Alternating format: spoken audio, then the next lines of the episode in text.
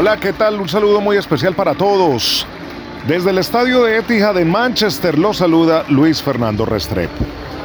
Vinimos a ver fútbol y goles y quedamos satisfechos con lo que se observó acá en este Coliseo Deportivo, pero sobre todo por el equipo local.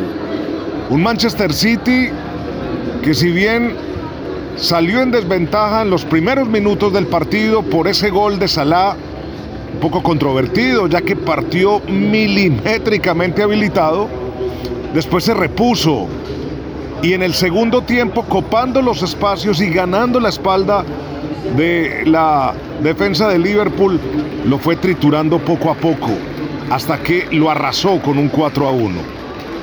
Un Manchester City que demuestra que cuando no está Haaland, pues está Julián Álvarez, un hombre que también se ha especializado en hacer cosas brillantes cada que puede actuar con el equipo, que tiene un mediocampo que crea muchísimo, con un Grealish que cuando se conecta lo hace bien, con un Rodri quien creo yo que jugó un poco de tiempo extra ya que pudo haberse ido expulsado por doble tarjeta amarilla, pero aparte de eso es un hombre que rinde, que le da el equilibrio al equipo y también un poder ofensivo con eh, Marés y qué decir con Gundogan o con el maestro de Bruyne.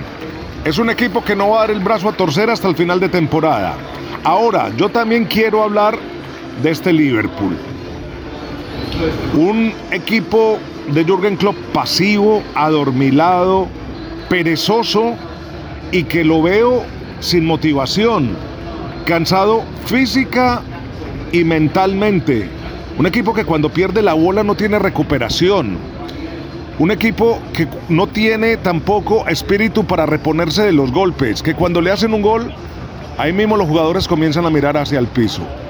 Parecería que los Reds no tienen ningún tipo de objetivo en esta temporada y que el clasificar a la Champions, pues al parecer no es su gran reto y están dejando escapar puntos entre los dedos. Es factible que puedan perder, claro, contra el Manchester City. Eso nadie lo duda. Aunque de los cinco últimos juegos, pues el Liverpool ha ganado incluso dos. Pero este Liverpool hoy sí dejó una imagen muy pobre, muy pobre en el estadio de Etihad y empiezan a crearse son las dudas, los interrogantes. ¿Cómo va a poder resolver esto Jürgen Klopp para la próxima temporada? Le va a tocar hacer una barrida general de jugadores en el club, sobre todo en dos líneas, en el mediocampo, porque son jugadores que ni recuperan ni crean, y en la defensa, porque es una manta llena de orificios. Ni Robertson, ni Tren Alexander Arnold, ni Conateni Van Dyke estuvieron en el nivel. Y ya incluso vimos ciertos detalles de fisuras dentro de la plantilla. En una jugada, Tren Alexander Arnold se recorrió toda la cancha tratando de presionar a los rivales. Incluso desde su área fue hasta la otra a presionar al portero. Y de un momento a otro se volteó y ninguno de sus jugadores lo estaban acompañando en la presión. Y él les empezó a reclamar a ellos.